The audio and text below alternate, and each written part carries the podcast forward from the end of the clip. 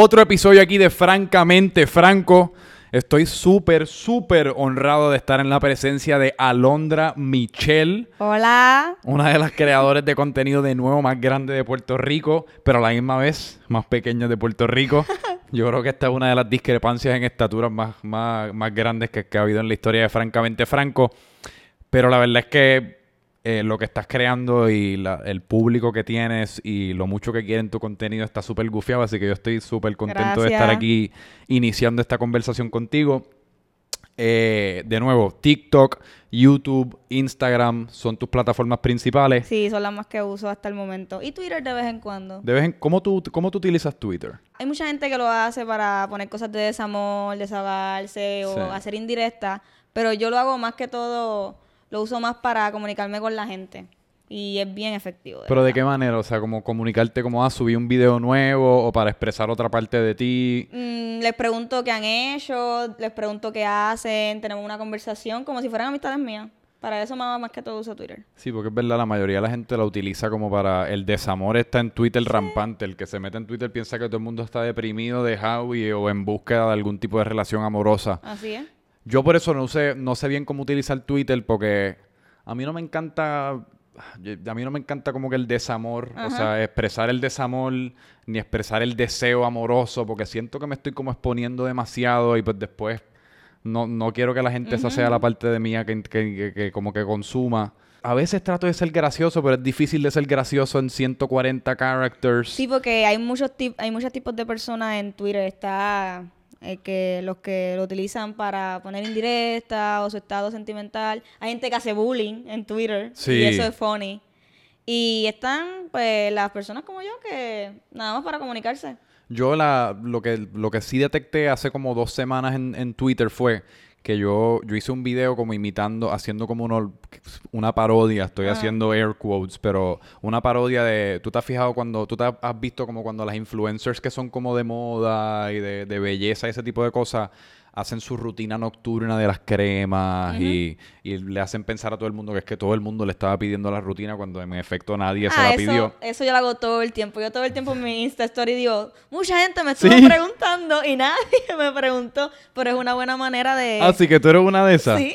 Y usualmente, ¿qué tipo de cosas haces después de eso? O sea, ¿qué, le- qué- Eh. qué tipo de tips o qué le estás mostrando a la gente que nadie te ha preguntado? Bueno, por ejemplo, mucha gente me ha preguntado por qué no estaba subiendo videos y nadie me pregunta. Pero una buena manera de iniciar un Insta Story, so Sí, eso utilizo es verdad. bastante. Pues yo hice una parodia de eso en los Insta Stories, inocentemente, porque a mí me gusta hacer reír a la gente en mis Instagram Stories. Y como que cogí una respuesta súper cabrona. Y pues decidí bajar todos los videos, pegarlos y subirlo a Twitter como algo eh, junto, como un video de dos minutos juntos. Y fíjate, corrió súper bien en Twitter. Que yo creo que eso puede ser una. Eso es una buena estrategia. Quizás si uno pone algo en el story que esté bueno y que tenga como un principio y un final. Ujú. Twitter quizás puede funcionar para eso. Es bueno, pero también es una navaja de doble filo porque eh, en Twitter la gente tiende a pensar que uno es perfecto. Y a la que tú cometas un error, te citan y te Sí. pelan. Y puede llegar el caso en, a que el bully que te estén haciendo a ti reciba más retweet que el mismo video. Y Ah. hay que tener mucho cuidado con ¿A eso. a ti te han hecho bully extenso en, algún, en algunas ocasiones? Gracias a Dios, no. No. Gracias a Dios y espero que nunca me pase. Así que no tienes lo que le llaman como los haters. Bueno, sí, siempre hay gente, pero son bien poquitos, gracias a Dios. Y usualmente cuál es, cuál es la, o sea, cuando te, cuando estos haters salen de, los de los arbustos, ¿por qué te atacan? O sea, ¿cuáles son como que los ataques que, que ves más constantemente? De que me creo graciosa. Como yo digo mucho marica, me dicen que imito a la divasa o algo así. Mm. Que realmente eh, entiendo por qué lo dicen, porque realmente lo cogí de la divasa, pero no es con, con el punto de imitarla. Es que se me pegó. Es como que yo estoy hablando ahora mismo Con el contigo. punto de honrarla. Más que todo, se podría ver así. Y lo ven, siempre ven el lado negativo. Sí, me imagino. Pero eso es más que todo. Siempre me dicen que es así. Porque... Pero tú, tú te consideras como bastante segura de ti misma, o sea, sí, yo no, realmente yo no la que hago no te caso. afecta ese tipo de cosas. No. Ese sería mi miedo, que a mí me, yo creo que a mí me afectaría un montón. Es Porque que- a mí mi miedo es cuando lo peor es cuando un hater o alguien de esa manera como que confirma un miedo que uno tiene acerca de sí mismo, que es un miedo tonto y sin mucha sustancia, pero ponle si uno dice, diablo, yo creo que yo en verdad no soy tan gracioso y como que la gente se está riendo, pero en algún momento me van a descubrir. Y si alguien entonces me dice que no eres gracioso, pues ya confirmando algo que yo pienso de mí mismo y ahí es donde yo pienso que dolería un montón. Bueno, me lo han dicho que no soy graciosa y cosas así, pero cuando tienes una persona que te está diciendo que no eres graciosa versus 15 este 15 mil o qué sé yo, la mayoría es Sí. positivo porque te- uno se tiene que fiar en lo negativo. entonces. Acaba siendo un juego matemático. Sí. Y pues entonces, ¿cómo...? Porque de nuevo, tú estás ahora mismo acabando el proceso de high school, ¿no? ¿Tú estás, ya te graduaste? No, me gradúo el viernes que viene de cuarto año. Pues te- estamos grabando esto sábado, te gradúas el viernes que viene, así que tú todavía estás en ese... En, en un- es un ambiente bien duro ese de Ay, high school, sí. Pero que eres joven, es a lo que me refiero. Así que, ¿cuándo empezó entonces tú... ¿Cuándo empezaste a crear contenido? ¿O cuándo te empezó Mm. a apasionar todo este mundo cibernético? Bueno, si hablamos de cuando me empezó a apasionar, yo puedo decir que, uff, como desde el 2012, 2013 que empezó Instagram. Yo me Así que Instagram fue tu primera... Fue la primera. Bueno, ya yo tenía YouTube, pero no una cuenta ni, ni a base del interés. Como que abrí, abrí Instagram porque todo el mundo me está diciendo, ábrela, que está pegada, qué sé yo. Pues la abrí y tenía más que a mi familia y amigos. Y para ese tiempo, me acuerdo que yo era bien fan de este youtuber, Hola, soy Germán, él es Sí. chileno. Creo que el youtuber con más suscriptores de habla hispana. Si no le pasó a Dagun ya, no estoy segura. Em, pues yo era bien fan de él y yo me abro esta fanpage que se llama Hola soy Germán fanpage. No sé si sigue por ahí en Instagram. Me la abro y empiezo a subir upgrades de él, como que diciendo, mira, él subió video, este, meme. Y pues estuve un año en esa. Ah, way, él le dio like a la primera foto que subí a esa página. Y ¿Sí? eso fue una pompeadera full para mí. ¿Tú te sentiste que ya habías aterrizado? No, yo dije, no me toques, soy famosa. Sí. Así. Y pues estuve un año full subiendo memes, contenido a la cuenta, obviamente sin decir cómo me llamaba, sin enseñar mi cara. Para ese tiempo no habían historias en Instagram ni nada. Era 2012, 2013. Este, y pues llegué a los 10.000 seguidores en esa cuenta, que para ese tiempo eso era algo... El punto No, de es- nuevo, no me toques, soy famosa. no, eso fue, no me toque, soy famosa parte 2. El punto es que me hackean la cuenta y la pierdo. Hasta el sol de hoy yo no, nunca tuve acceso a esa cuenta, la perdí para siempre. Y pues me desmotivé totalmente. Ah, by the way, cuando, este, cuando estaba activa en la cuenta, yo hacía videos, como video parodias de Hola Soy Germán, pero Ajá. no lo subía. No, algo me decía que no lo subiera. O sea, lo hacías para ti y para tus amistades cercanas. Lo grababa, lo editaba así, tote catito, pero para mí eran Uf. profesionales al mil. y pues se lo enseñaba a mi mamá, a mi papá, a la familia. A la familia, a los amigos no, a la familia. Ajá. Incluso tengo uno por ahí en mi Instagram, lo pueden buscar. Este, y grababa esos videos y se los enseñaban y se reían. Yo no sé por qué se reían de verdad. Yo los veía riéndose, yo me acuerdo y yo decía, pero ¿por qué se ríen de tanta estupidez? Ajá. A ellos les gustaba. El punto es que pierdo la cuenta, pasa el tiempo. 2015, 2016, me hago fan de Fit Harmony, que es un grupo de cantantes que ya se rompió. Y me abro la cuenta, la misma historia. Y pues ahí vuelvo, vuelvo a coger un montón de seguidores porque el grupo se rompe y se formó una polémica. Y mi- pues mi página era bien polémica. Era Sí. como que estaban los comentarios positivos, los comentarios negativos, algo así como ¿Quiénes eran las Camila. Cabello era una de las integrantes de Camila Harmony. Cabello fue la que se salió y era mi favorita y pues yo Mm. la defendía, había mucha gente que le tiraba y pues por eso la página yo creo que creció un montón, un montón. Y pues me acuerdo que Instagram ese tiempo sacó lo de los live. No me acuerdo si sacó primero lo de stories. Yo creo que los histories vino primero. Pues no los usaba. Usaba primero los live. Usé, iba a usar el primero el live. Y yo me acuerdo que un día yo Así quería- que ahí sí mostrabas tu cara en la página. Ahí sí, por primera vez. Yo tenía un miedo de que nadie se metiera o de que me hicieran bully o qué sé yo. Tenía miedo de hacer el live, pero yo dije, vamos a hacerlo. Ajá. Se metieron 30 personas. Ach. No se hizo muchas, no se hizo pocas para ese tiempo, pero yo me sentía famosa también. Y pues ese, desde ese día, todas las noches empecé a hacer live, todas las noches, todas las noches. Y se convirtió de una, una página de Fit Harmony a ser como una página más mía. Como que era de ellas, pero la gente me empezaba a seguir, empezaba a seguir a la página por mí. Era como tu interpretación de todo lo que estaba ocurriendo con Fifth Ajá, Harmony. como que, que, yo era la voz. Exacto. Como que yo era... Era Fifth las- Harmony a través de los ojos de Alondra. Exacto. Y pues mucha gente compartía mi opinión y todo eso. Y pues yo empecé a subir videos de un minuto a Instagram, hablando del grupo, mi opinión. Mira, sacaron una canción, ¿qué opino de la canción? ¿Me gustó o no me gustó? Pero yo sentía que era muy poco tiempo, un minuto. Y intentaba a la hora de editarlos como que, que duraran ese minuto, pero duraba un minuto tres segundos, un minuto cinco segundos y era como que, ¡ah! Eh, Como que por esos cinco segundos que son necesarios, Súper no necesario. puedes cortarlo porque... Eso lo entiendo perfectamente. este, pues yo decidí moverme para YouTube. Y me acuerdo que mi primer video lo quería hacer relacionado con Fifth Harmony, pero más pa- como que, que me conocieran a mí, pero que tuviera Fifth Harmony para que ellos dieran ese clic. Ah, Y por eso fue el tag de las 20 canciones. Porque es música, ok. pero es. ¿El qué de las música 20 que me gusta. canciones? El tag de las 20 canciones. ¿Qué significa? ¿Cuál era la premisa? Eh, um, ¿Cómo que cuál era la premisa? ¿En qué sentido? O sea, como que el tag de las... O sea, que tú estabas poniendo tus 20 canciones favoritas Ajá, de Fifth Harmony. Era, era como una trivia de preguntas. ¿Cuál es tu canción Ah. favorita? ¿Qué canción te hace llorar? ¿Qué canción te hace feliz? ¿Qué canción Oh. odia? Y pues en ese video incluye a Fifth Harmony, obviamente, porque era, o sea, era, yo era fan. Y pues hice ese video porque era algo relacionado conmigo, pero hablaba de ella.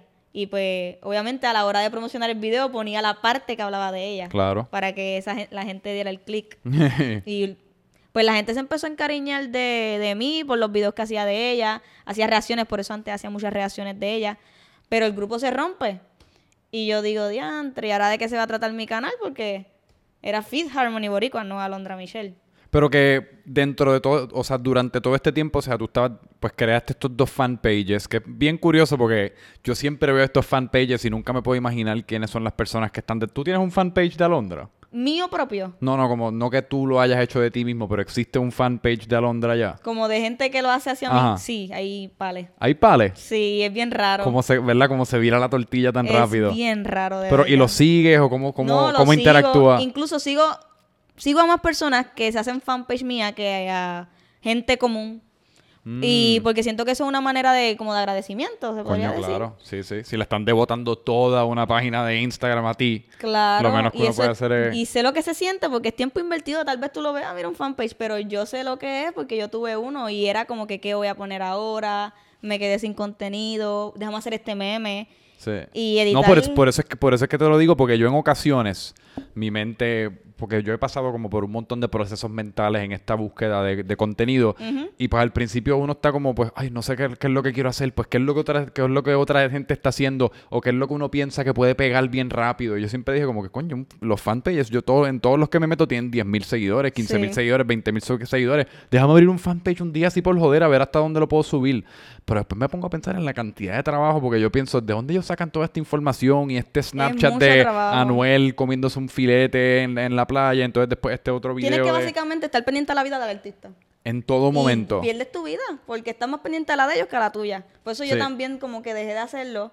Pero por eso yo se lo agradezco mucho a la gente que tiene fanpage míos, porque sé el trabajo y un meme que tú lo veas y una foto, pero sabes, esa persona se tuvo que sentar, tuvo que pensar el chiste, buscar la foto perfecta Sí. para ese meme, editarla y buscar la hora perfecta para subirla. Digo, aparte que tú eres buena haciendo memes. Bueno, cuando yo lo hacía, y me- le- se regaban. Era como Sí. que mi meme estaba en 40 fanpage más de. Mm, es y se ponían yo- en Facebook y todo eso. Yo respeto mucho a la gente que hace memes porque yo encuentro que es bien difícil. Porque si es difícil ser cómico en Twitter con 140 characters, en un meme tienes como dos palabras, Exacto. básicamente, para hacerlo. Eh, pero que durante. Tú estabas. Pues creaste estos dos fanpages, pero había algo dentro de ti en el cual tú querías crear contenido. Sí. Estabas utilizando estas dos personas, o sea, yo soy Germán y lo y Fifth Harmony como tu temática principal, pero claramente tú querías en algún momento, o sea, tú querías crear contenido, era algo que te llamaba la Siempre atención. quise crear contenido. El de Germán, cuando hice el de Hola Soy Germán, fue cuando estaba descubriendo que quería crearlo, o no lo sabía. Ok.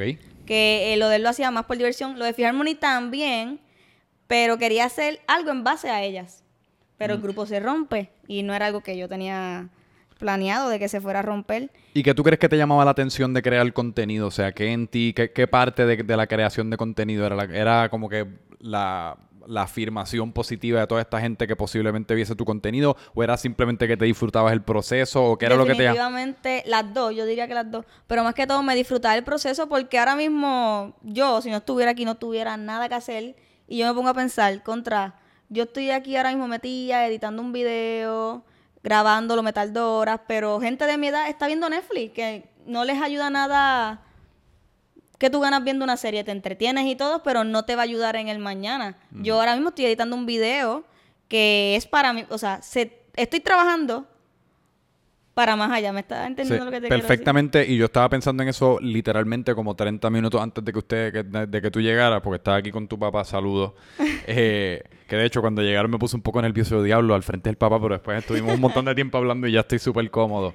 Eh, pero que como 30 minutos antes de que ustedes llegaran, pues yo tenía un tiempito libre, estaba almorzando y pues obviamente es sábado, estamos grabando esto sábado como dije, y pues todo- todas mis amistades están que si en la playa o que si bebiendo en alguna parte o algunos otros están jugando golf o están todos haciendo lo que personas normales hacen un sábado y ellos tienen sus trabajos súper buenos y y, se lo disfrutan. cool, pero no es algo que te vaya... Digo, y está, como dije, ellos ya tienen sus trabajos, ellos están súper bien y para, para ellos este es su día libre, así que pues están haciendo con el día libre lo que, pues, lo que quieren, que se lo merecen.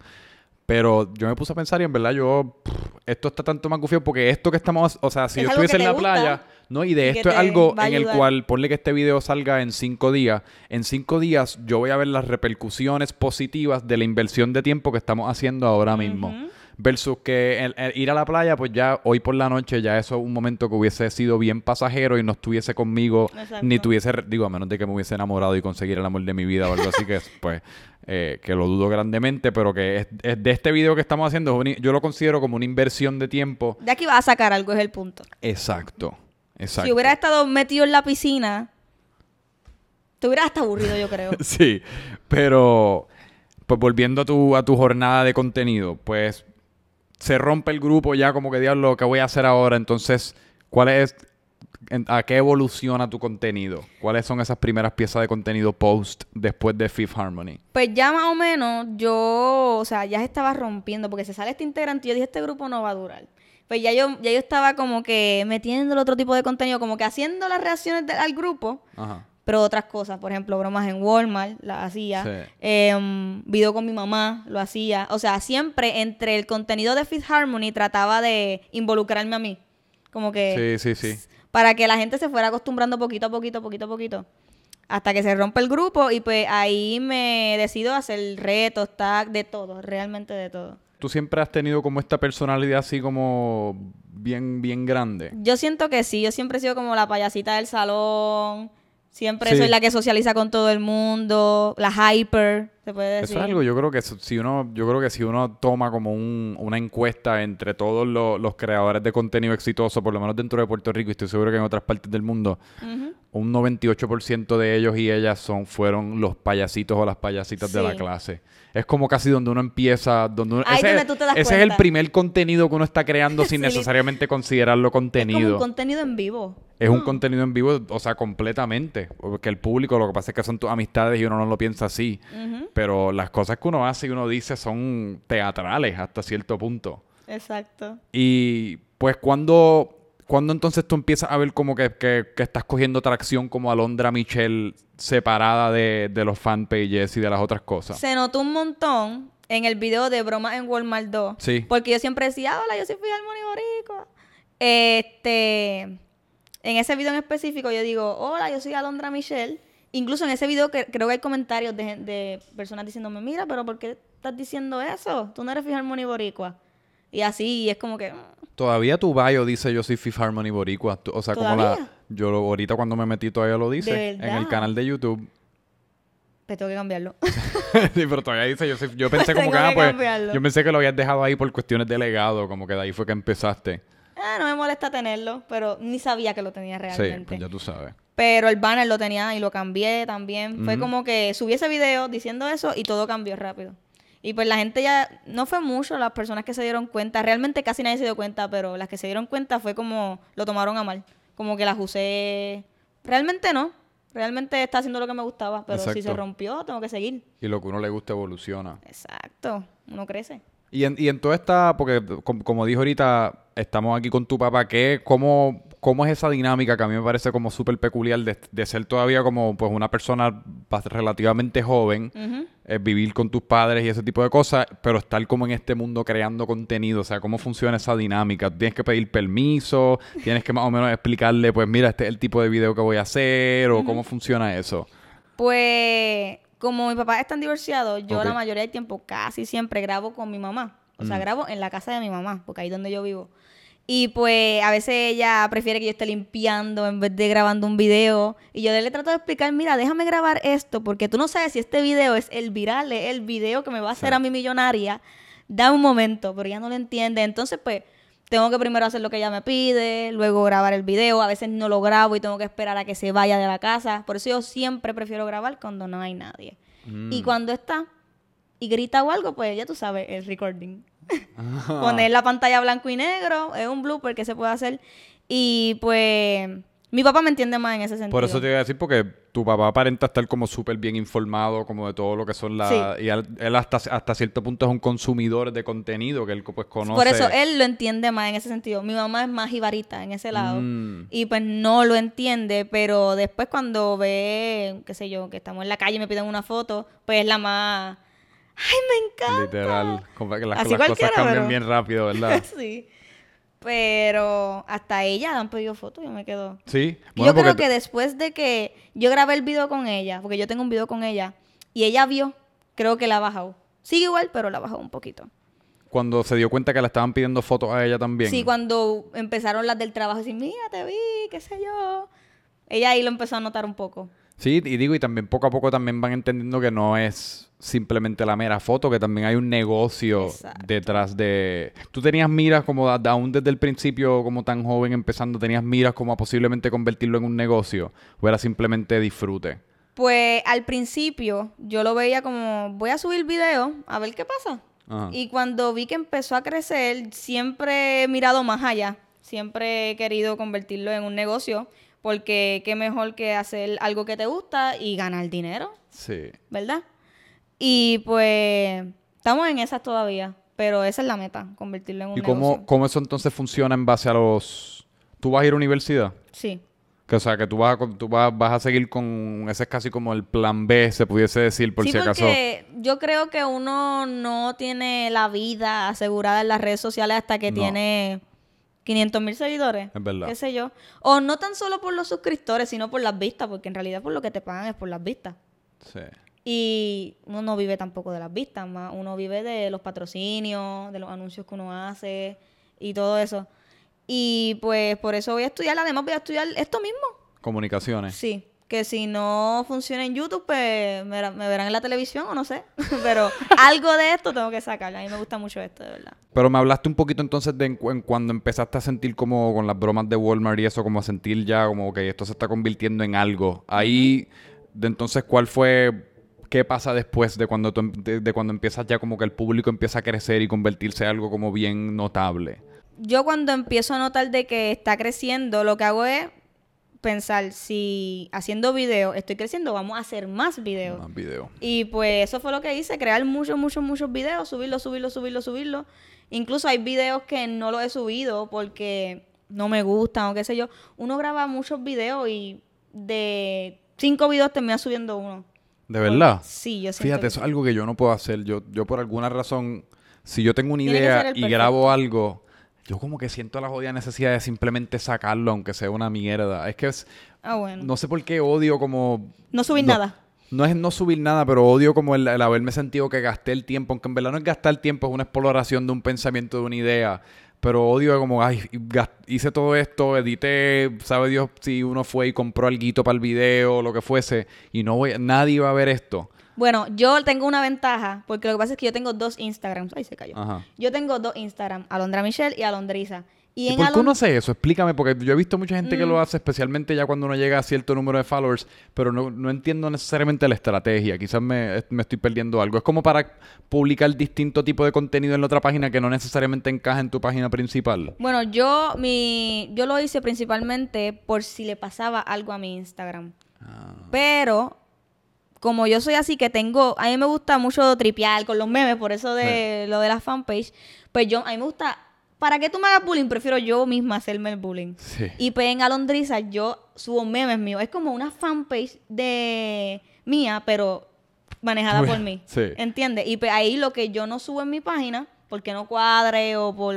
X o Y razón, lo subo a esta página, por ejemplo. Por ejemplo, ayer fue mi misa de graduación. No subí la foto a mi página principal porque no cuadra. Eso es algo más familiar, más íntimo. Y eso no juega bien con, con tu página principal. Mm, Como Siento que, las que cosas... no cuaja. ¿Por qué no? Por curiosidad. Mm, no sé, porque no es algo como para el público, pienso yo. Pienso que es algo para mí, para que me vean. Sí. No siento que algo que le vaya a interesar a las personas. Coño, pero yo pienso que usualmente esos logros grandes así son, el- son los mejores Tal engagements vez el de la graduación, la, una foto de graduación Yo, te- sí yo estoy seguro que te voy a ver con birrete. Sí. Te voy a ver con birrete. Pero misa de graduación, que no es tan... ah, pues lo subí a Alondriza. Y pues eso es... En- yo siento que en Alondriza me sigue más la gente que le importo más, más, más. Y pues ahí subo bloopers, por ejemplo. Tuviste un video que te invertiste tiempo y que contra no voy a hacer nada con esto y invertí tiempo. Pues yo lo subo a Alondriza. Y me ha pasado, me ha pasado que yo siento de que el video no me va a gustar o qué sé yo y tiene muchos views. Sí. Muchos views. Sí, porque al fin y al cabo, y eso es algo que también no me recuerdo quién fue que me lo enseñó, dónde fue que lo escuché, pero parte de la filosofía de no querer como desperdiciar un video es porque a veces, a veces uno se equivoca. También Sí. hay muchas veces que uno tiene que dejar que el público se- sea el que decida, porque eh, la, la creatividad o lo que es cómico o lo que es interesante es como tan subjetivo que quizás para ti que estás No tan metido, no, y uno está tan metido en la experiencia Es que verdad. quizás llevas 15 veces tratando de decir una línea y no te sale y ya sabes lo que vas a decir, la tienes memorizada y lo que estás agonizando, que obviamente no te va a parecer tan cómico después de 20 veces diciéndolo. Me pasó. Sí. con el sketch de Es la mía personal. Yo no me gustaba nada, nada de ese video. Ese y, fue el que hiciste con Jay Álvarez. Este, sí, con la canción de Jay Álvarez. Y pues no me gustaba. Y yo te lo juro que por poco no lo subo. Le pregunté a amistades mías, ¿te gusta? Sí, me encanta, qué sé yo. Y yo como que no. Entonces, pues yo dije, no tengo nada para subir, vamos a subirlo. A ver qué pasa. Si queda malo, pues lo archivo y ya.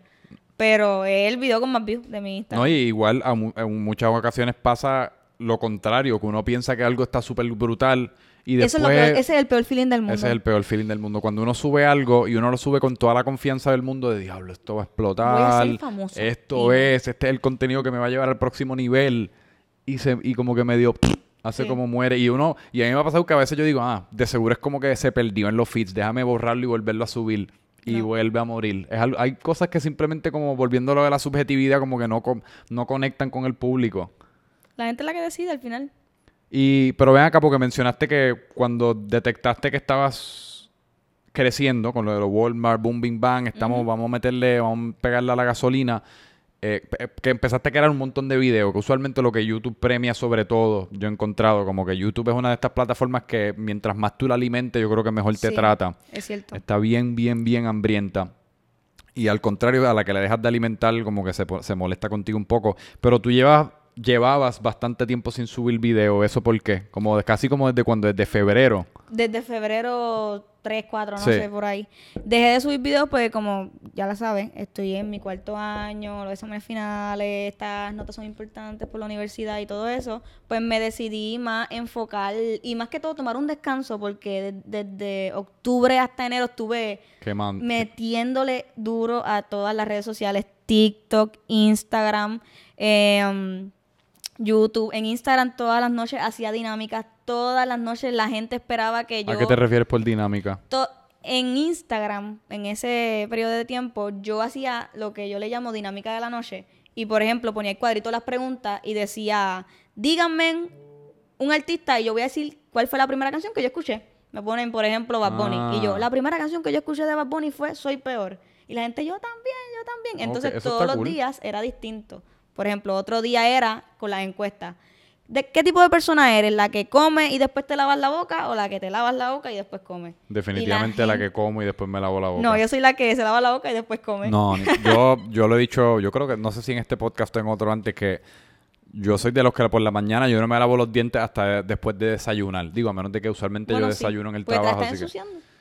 Pero es raro comer con la boca, no sé. No, es que yo odio ese sentimiento de comer con que básicamente la pasta de dientes se convierte como en un ingrediente de la Tienes toda comida. la razón. Ah, ajá, pero me decía. Pero las dinámicas eran así, eran toda la, todos los días, todas las noches, eh, haciendo dinámicas distintas y a la gente le gustaba. Incluso yo la subía en eso de las siete y media, ocho. Me tardaba hasta las nueve y la gente, ¿y la dinámica de la noche? Incluso en el Socialize me regañaron diciendo, ¿por qué no subió dinámica? Pero es que también tomó como un descanso porque me sentía bien asfixiada de tanto. Y fue un error porque había llegado a los 100 mil en enero. Que ahí es cuando más Mano, tenía que meterle. No fue un error porque ahora vas a empezar a volver a subir contenido Claro. y pues nada, lo que importa es el presente y pues uno tampoco se puede flagelar de esa manera. Pero mencionaste, entonces regresaste con lo de la video, un, como que un video que básicamente hiciste para la escuela. Sí, para la clase de matemática nos tocó hacer una película y yo me quedé, wow. Que fue como un peliculón lo que tú hiciste ahí. Bueno, si tú lo dices. Yo sabía, yo sé que, yo sé que alguien es, es tan en serio en YouTube cuando pues está Pone el- los bordes negros. Exacto, cuando ponen los bordes negros tú dices, diablo, aquí esto está en serio. Y tú pusiste los bordes negros. Es que tenía que verse real. Yo me acuerdo cuando la enseñé en la escuela, todo el mundo se paró, aplaudió antes de que se acabara. Sí. Es que yo me imagino que la presión que tú debes sentir al ser una creadora de contenido. Sí, todo el mundo espera lo mejor. Sí. Y pues todo el mundo se aplaudió, se aplaudió. Todo el mundo aplaudió la película. Eh, las maestras después dijeron, me felicitaron y dijeron que tenía que estudiar para eso. Ujú. Y Y la recepción en YouTube ha estado, fue, es lit- Tú me estabas contando que fue el único video que tú has creado en la historia de tu canal que ha estado en las tendencias. estuvo en tendencia tres o cuatro días entre 26 y 23. Después de estar primer par de meses video. sin subir video. Sí, yo me quedé, ¿what? No sé por qué, pero lo pusieron en tendencia. Es, es que yo- Es yo- bien raro. YouTube a veces funciona de unas maneras que uno simplemente no puede como que explicarse. Yo digo que las cosas pasan cuando menos te las imaginas. También, Y yo no me lo imaginaba. también. A mí me pasa, o a veces uno cae como ponle, por decir un ejemplo, ponle que todos tus videos cojan 20 mil views, vamos a ponerle. Y uno pues ya, uno ya hace un video y uno piensa, ah, pues este video va a coger 20 mil views o 18 o 21. Pero siempre hay ese video que de la nada, ¡pum! 60. Y te sorprende porque ya uno cae como en un ritmo, es como una rutina de trabajo, como que hay video, 20, video, 20, video, 20. Y uno ya está que está como, uno no piensa que uno va a crecer más de eso. Y- nada, ¡pum! 60. Y después está acostumbrada a 60. Ahora todos son 60, 60. También es malo porque, por ejemplo, tal vez en, este, en el video de la película tengo 100 mil views y en el próximo tengo 20 mil. Y es como que... Sí. El bajar es, bajar es bajar es duro. Pero, Pero- ¿y cómo tú, cómo tú, cómo era el balance entre escuela y crear contenido? Pues yo me acuerdo que... ¿Y cómo te tratan en la escuela distinto después de que embarcaste en esta jornada de crear contenido? Bueno, pues para hacer video estando en la escuela un poquito difícil porque estaba... Yo pienso que este fue el año donde más trabajos me dieron y todo eso porque te están puliendo para la universidad.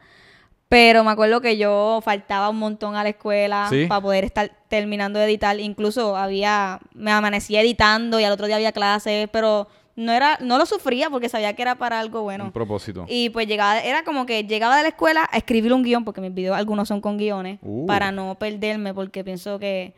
Te sí, tardas menos con el... A veces uno piensa, "Ay, es que pereza escribir el guion, pero después te acabas tardando tres veces y es más, más, porque... fácil a la hora de editar, porque es más fácil editar un video de media hora que un video de una hora y veinte minutos. Sí, No hay nada peor que sentarte a editar y ver una hora y treinta minutos. Incluso a veces lo que yo hago es que los rebajo en el teléfono, como que como sé editar más en el teléfono, porque estuve como un año y pico. Ah, tú editas tus el- videos en el teléfono. Antes. Wow. Antes. El primer video que edita computadora fue el que se llama Vía Camila Cabello, algo así. Sí, So sí. que desde Que uno de ese tus pa- videos con más views. Sí. Desde ese para atrás, este, editaba en el teléfono. Broma en Walmart 2 en el teléfono. Este, pues lo que yo hago es que lo re- como se edita en el teléfono, lo, lo trato de picar lo más posible para cuando lo vaya a pasar a la computadora y editarlo, solamente sea ponerle letra, sonidito Sí, música. y todo eso. ¿Y, y, y cómo, cómo cambió el tratamiento por parte de, de los, de tus respectivos compañeros, tus maestros, ese tipo de Mm. cosas en la escuela cuando te convertiste en una celebridad local? en serio me voy a llamar así. Este, pues yo me acuerdo que cuando yo empecé en YouTube, yo no le dije a nadie. Yo no le dije a nadie porque... ¿Por vergüenza o...? Mm, no, tal vez, no sé. Es que da no cosita, da cosita. No sentí la necesidad. Y sabía que si lo decía y a la hora de grabar iba a tener una presión de no puedo decir esto porque él me está viendo. Sí. O qué sé yo. Mejor le evité decirlo. Y si se enteraban, se enteraron. Me acuerdo que mis compañeros se enteraron cuando yo tenía como 25 mil suscriptores. Que a la hora de que se enteraron fue como que, "¡Ah! eres famosa. Así. Y pues como mi escuela no es tan grande, pues todo el mundo se conoce, ya me conocían desde antes. Pero a la hora, ¿verdad? De ir creciendo en YouTube, pues es como que te ven distinto. En la escuela me han pedido fotos. Eh, las maestras se vinieron a enterar hace poco y es como que, ¡eh! Te vi acá, te vi allá. Sí. ¡Qué brutal! Te están pidiendo fotos, la famosa. Así. Famosa. Pero obviamente tampoco es que me van a dar en un examen o no, algo al así. contrario, a veces se- los maestros a veces pueden ser un poquito amalgados con eso y te pueden hasta tratar un poquito más. Sí, pero no me pasó, gracias a Dios. Incluso por... Digo, y a veces lo hacen por bien porque como reconocen talento en ti, pues te van a te, te quieren quieren empujar. Es cierto. Pero gracias a lo de los videos siento que yo animé el talent show de este año. So, Mm. siento que eso de los videos me ayudó porque muchas muchas maestras decían, ella va a animar, que se ve tan calladita.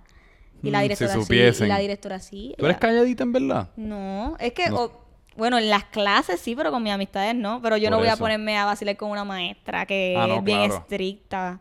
Es como que yo sé con quién vacilar y con quién no. Yo como que- mono sabe para lo, el- que, para lo que trepa. Yo creo que todo el mundo más o menos... Nosotros somos distintos en base a... Con, o sea, depende con quién estemos interactuando. Eso es ley de vida. Sí, incluso yo te puedo decir que yo soy más hiperactiva con mis amistades que en los mismos videos. No. Sí. Tú eres bien hiperactiva en los videos. Pues en- con mis amistades soy siento que soy peor. Pero una bola de fuerza y energía en los videos. Bueno, Sí, no, literal, te lo digo. Y en verdad que están están súper buenos. Si están viendo esto después, lo, lo- por la próxima tarea es que tienes que ir al canal y ver un par de sus que videos. verlo. Si no los has visto, si no, pues sigue. Si ya los viste todos, pues sigue aquí. Eh, entonces, hablaste hablaste del Socialize. Cuéntame de eso, qué fue lo que pasó, porque me dijiste que pues no necesariamente te invitaron, pero como quiera fuiste. ¿Qué, ¿Por qué, cara, por qué no te invitaron? Pues te iba a decir por qué carajo, porque en verdad te, debe- te deberían haber invitado, pero desde tu perspectiva, ¿qué fue lo que pasó? Pues realmente no sé qué fue lo que pasó, tampoco sé por qué no me invitaron. Y al principio me molestó un poquito porque es como que estuve trabajando, no necesariamente para eso, pero una de las metas era esa. Ajá. Porque tal vez no es el evento más grande en todo el mundo, qué sé yo, pero en Puerto Rico para un influencer sí es importante. Sí. Y pues que a la hora de que hayan anunciado a las personas, yo no haya sido parte, pues como que contra, en serio. Uno lo entendería si tú dices, ok, pues a todo el mundo que invitaron tiene más suscriptores que yo, tiene más seguidores en Instagram que yo, tiene mejor engagement que yo, pero la realidad del caso es que ninguna de esas cosas es cierta. Bueno, yo traté de como, tú sabes, cuando tú sabes que te están mintiendo, pero tú dices, tú lo tratas de justificar, pues así es como que, ok, cuando yo dije, ok, pues no me invitaron, tal vez me faltaba algo, no sé, pero cuando empecé a ver las personas que estaban y empecé a ver personas que yo no conocía y empecé a ver que no tenían la misma cantidad de seguidores que yo, yo decía que, como que dije, aquí hay algo extraño. Sí. Yo espero. Ah, incluso. Hay gente que se molestó y empezó a escribirle en los comentarios: Ya Londra Michelle, ya Londra Michelle. Incluso hay una nena que le escribió por mensaje privado en Facebook y ellos pusieron: ¿Quién es la Tara Londra Michelle? Perdona la pregunta. Y se notó más. ¿Cómo se dice?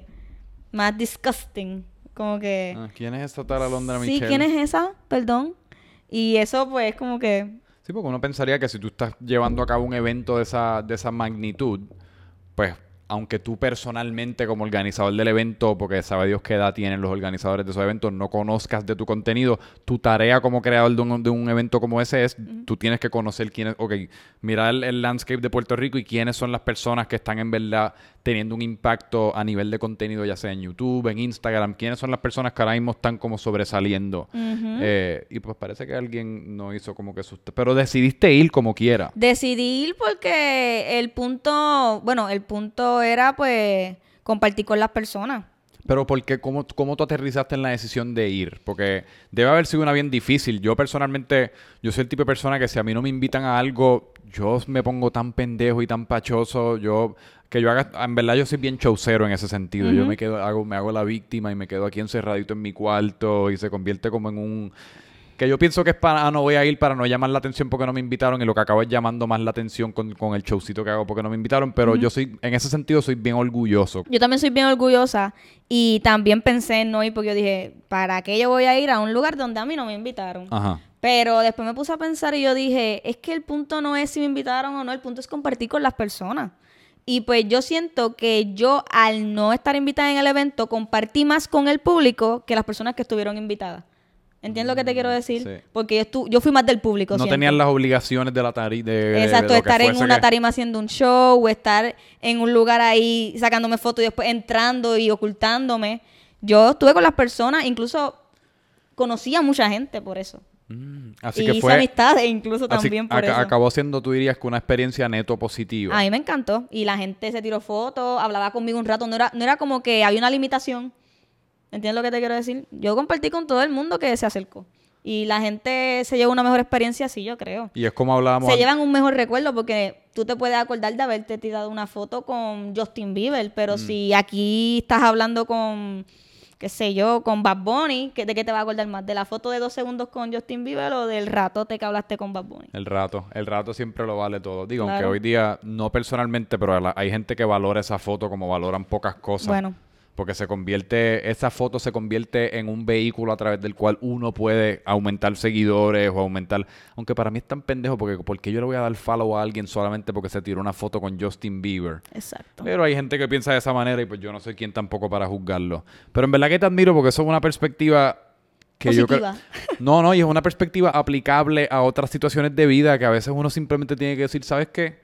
No me invitaron, no sé por qué no me invitaron, pero la realidad del caso es que reconozco que allí va a haber gente que va a estar contenta de verme. Yo misma, como estábamos hablando antes de empezar, tú fuiste como espectadora y pudiste ver lo que hay. Mira, interesante lo que están haciendo Sí, estos influencers. Ah, mira, estos decidieron vender camisas, interesante. Si me invitan el año que viene, algo para yo mantener en consideración. Ah, fíjate, esta persona no hizo esto, interesante, lo puedo mantener yo en consideración. Que fui, que hasta cierto punto Fui también descartando, descartando y añadiendo. descartando y añadiendo. Y fue una experiencia, aparte de positiva, educacional, eh, más de la, de la parte tuya como, in- como no, inf- no sé, el término influencer ya yo no sé ni cuándo usarlo porque a veces A mí no me gusta. es un término tan cargado, feita. pero como el negocio de Alondra Michelle fue, fue bastante Sí, educacional. bastante. Exacto.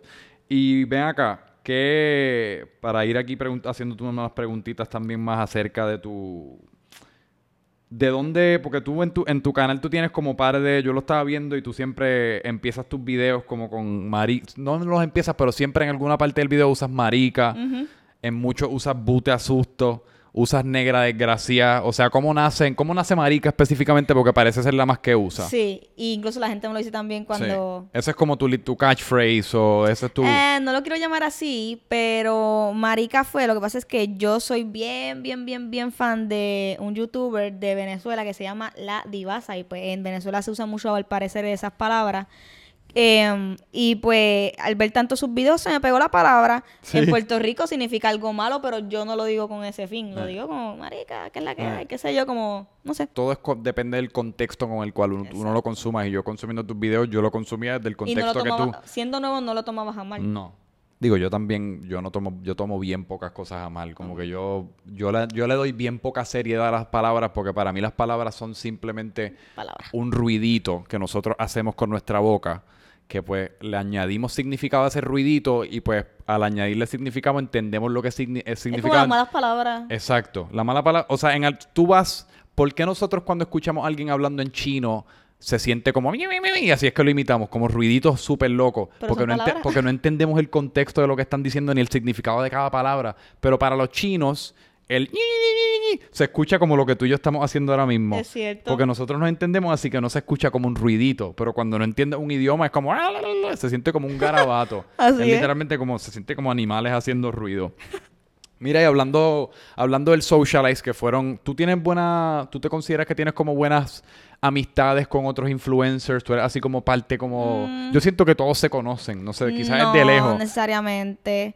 Este, conozco, por ejemplo, a los Villas, a- con Guillermo hice una colaboración. Creo Ajá. que el único influencer de Puerto Rico con el que he hecho una colaboración. ¿De verdad? Sí, creo.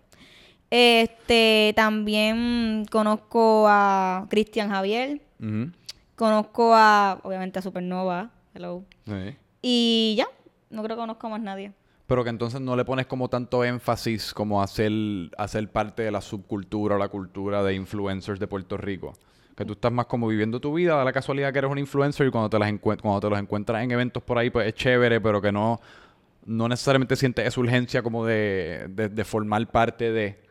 Bueno, eh, no es la meta, pero si soy parte de, pues estaría súper cool. En verdad no es, no es mi foco. No es. Porque siento que lo que yo hago es totalmente distinto a lo que hacen ellos. Ellos se enfocan. verdad. Bueno, es que siento que soy diferente, no sé por qué. No, Tal vez no encajo, pero me llevo. no, yo entiendo lo que tú dices porque... Y tampoco sé exactamente cómo describirlo. Es raro. Pero sí, yo entiendo que tu propuesta es una, es una bastante diferente como en todos, en todos los aspectos. Es hasta como estábamos hablando antes- antes de empezar, hasta como, o sea, tus videos, la, la mezcolanza como de pues tu apariencia física que puedes jugar para, o sea, tú puedes literalmente aparentar física como tú tienes 17 años, pues tú puedes ser de 17 años, pero también puedes jugar hasta, puedes aparentar ser un poco más joven, pero tus videos y de la manera que tú te expresas son como súper adultas, o sea, que, que- que se nota que tienes como mucha experiencia y mucha mucho conocimiento de lo que es la cultura popular y de lo que es pues Puerto Rico en general, que es un que yo encuentro que es una propuesta como bastante ba- es bastante genuina quien tú eres, vamos a ponerlo de esa manera, versus que hay muchos otros influencers que digo y no no de mala manera, uno estamos todos jugando el juego y yo en, en muchas ocasiones los Y juego. cada cual tiene su manera de ser. Exacto, pero que hay muchas personas que también están como casi como emulando, como, ah, mira, déjame, esto funciona allá afuera, esto funciona allá, déjame yo más o menos imitarlo, eh, versus que... También otra cosa que yo creo que me distingue es que yo creo que muchos de los influencers, no todos, algunos Ajá. nada más, eh, se enfocan más en el público de Puerto Rico. Yo trato de que la persona que me está viendo en Venezuela entienda lo que yo estoy diciendo. Por eso yo no uso muchas palabras de Puerto Rico, por eso el uso marica y los venezolanos se identifican. Mm, Como que trato de que todo el que me vea de cualquier parte del mundo se trate de identificar conmigo y que no me vea como, ¿qué está diciendo? ¿De dónde mayormente tú, tú conoces como que los- el desglose de tu público? ¿De dónde son los Es principales? México, Puerto Uno. Rico. México uno. México 1. Qué curioso. Está entre, están ahí luchando Puerto Rico y México. México, Puerto Rico, Estados Unidos, República Dominicana, Argentina y creo que por ahí le sigue Chile, Perú. Ah, qué interesante. Que, pero no es como que Chile un por ciento, pero es como Chile 3%. Es como que hay masitas de personas en cada país. Definitivamente esos primeros cuatro son como que lo que es México, Puerto los Estados Unidos, Puerto Rico y Argentina vienen siendo como lo- notablemente los más grandes. Sí. Y después está el resto. Sí. em, Porque tú hiciste un video como una parodia a- al trap argentino, ¿fue algo así? Sí. Desde ahí me empezó a seguir un montón de público de Argentina. Este, también de los videos de los Rock Yourself, me sigue mucha gente de México, Colombia, Perú. Porque a esos países de Sudamérica Sí. le gusta mucho eso.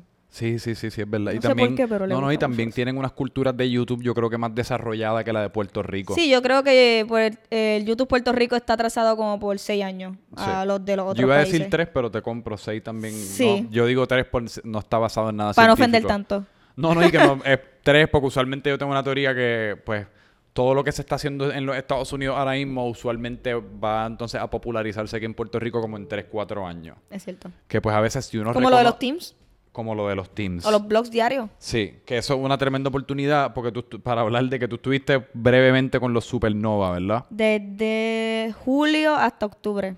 Por eso que breve, digo, hoy es- en el momento estoy seguro que se sintió como una eternidad, pero después cuando uno lo mira con, con Sí, fue retrospección, rápido. Bueno, sí. ¿Cómo fue que tú me dijiste que había, que había como una buena historia, como en cómo se conocieron fue o cómo fue que tú acabaste ahí? Este, pues yo me acuerdo que ya, yo creo que se cumple un año este mes, no sé, no estoy segura. Yo conozco a Víctor. Ajá. Yo creo que tú lo entrevistaste. Víctor, lo conozco porque él me escribe y me dice, ah, quiero hacer una colaboración contigo.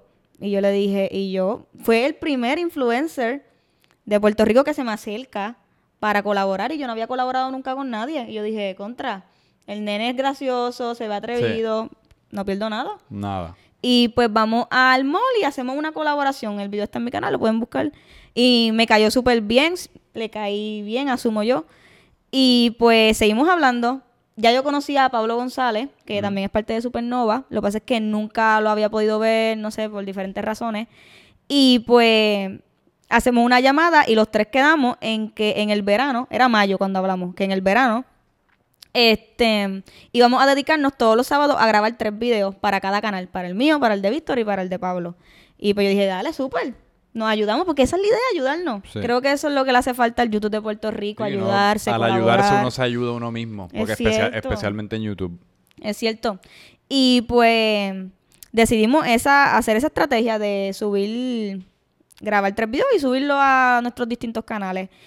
Pero, de, em, ¿cómo fue? Luego de eso decidimos como que hacer como que un team. Porque era algo que por lo menos yo no había visto en Puerto Rico nunca. No. Que ese team se llamaba Visionary. Éramos yo, Víctor, Pablo y otro nene que se llamaba Yamil. Este, creamos el team y luego fue que nos, nos encontramos con Supernova, creo que fue en Instagram o no sé, los conocemos. Y mm, Víctor dice, mira, vamos a hacer una colaboración con ellos que también son un team. Sí. Y pues nosotros decimos, dale. Entonces vamos para el Hotel Normandy aquí en San Juan, que ese hotel está abandonado. Y, Y está cabrón, para el que no lo conozca, es como visualmente es- está Da abandonado, miedo. pero Yo es no dormí esa noche. y- Cuando yo fui, se sentía como una presencia sí. extraña, un frío.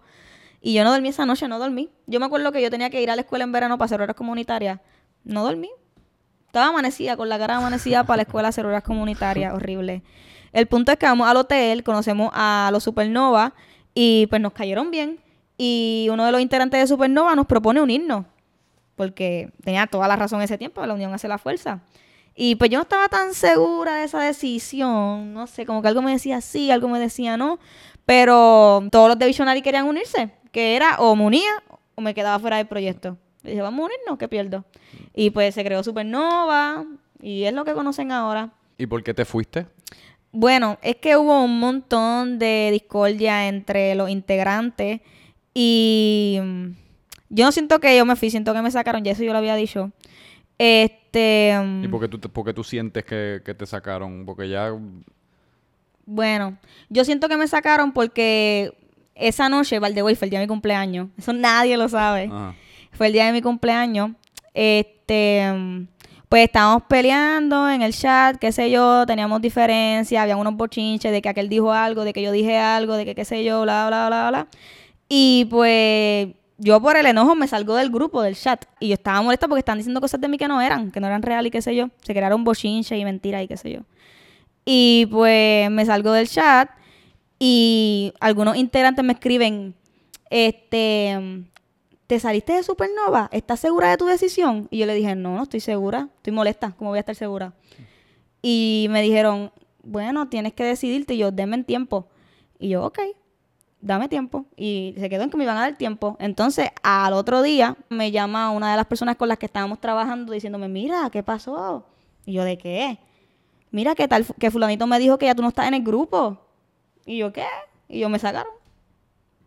Y desde ahí, En base a esa experiencia que tuviste, ¿tú crees que en algún momento formes parte de algún otro team?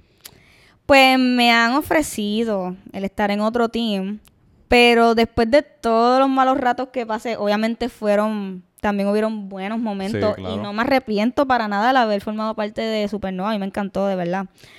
Pero no quiero que se vuelva a repetir los malos ratos, realmente no, me siento capacitada todavía, preparada como para ser parte de, de otro team, no sé.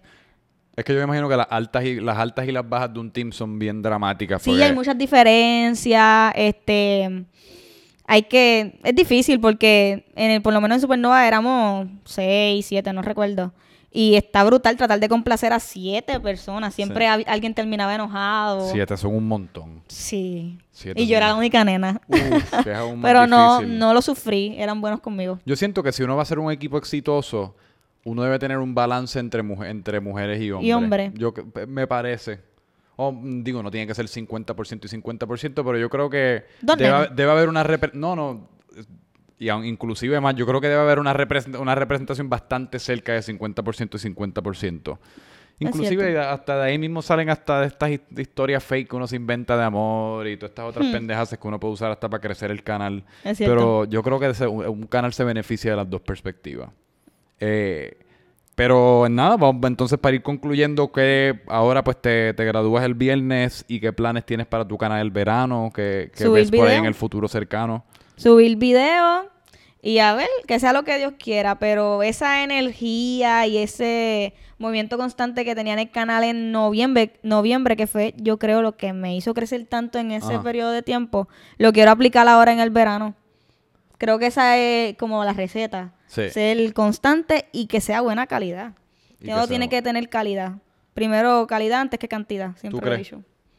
Yo creo que las dos están en una competencia bastante cercana, pero yo creo Pero que es la... difícil ser constante y que sea de buena calidad. Bien, Es sí. muy difícil. Sí, porque es que cuando uno está haciendo cosas constantes, la verdad es que uno llega a un punto que el cerebro, como te me imagino que te pasó a ti cerca Sí. de enero, por ahí, febrero, el cerebro se quema y la, y Incluso la me daban dolores de cabeza fuertes. Sí.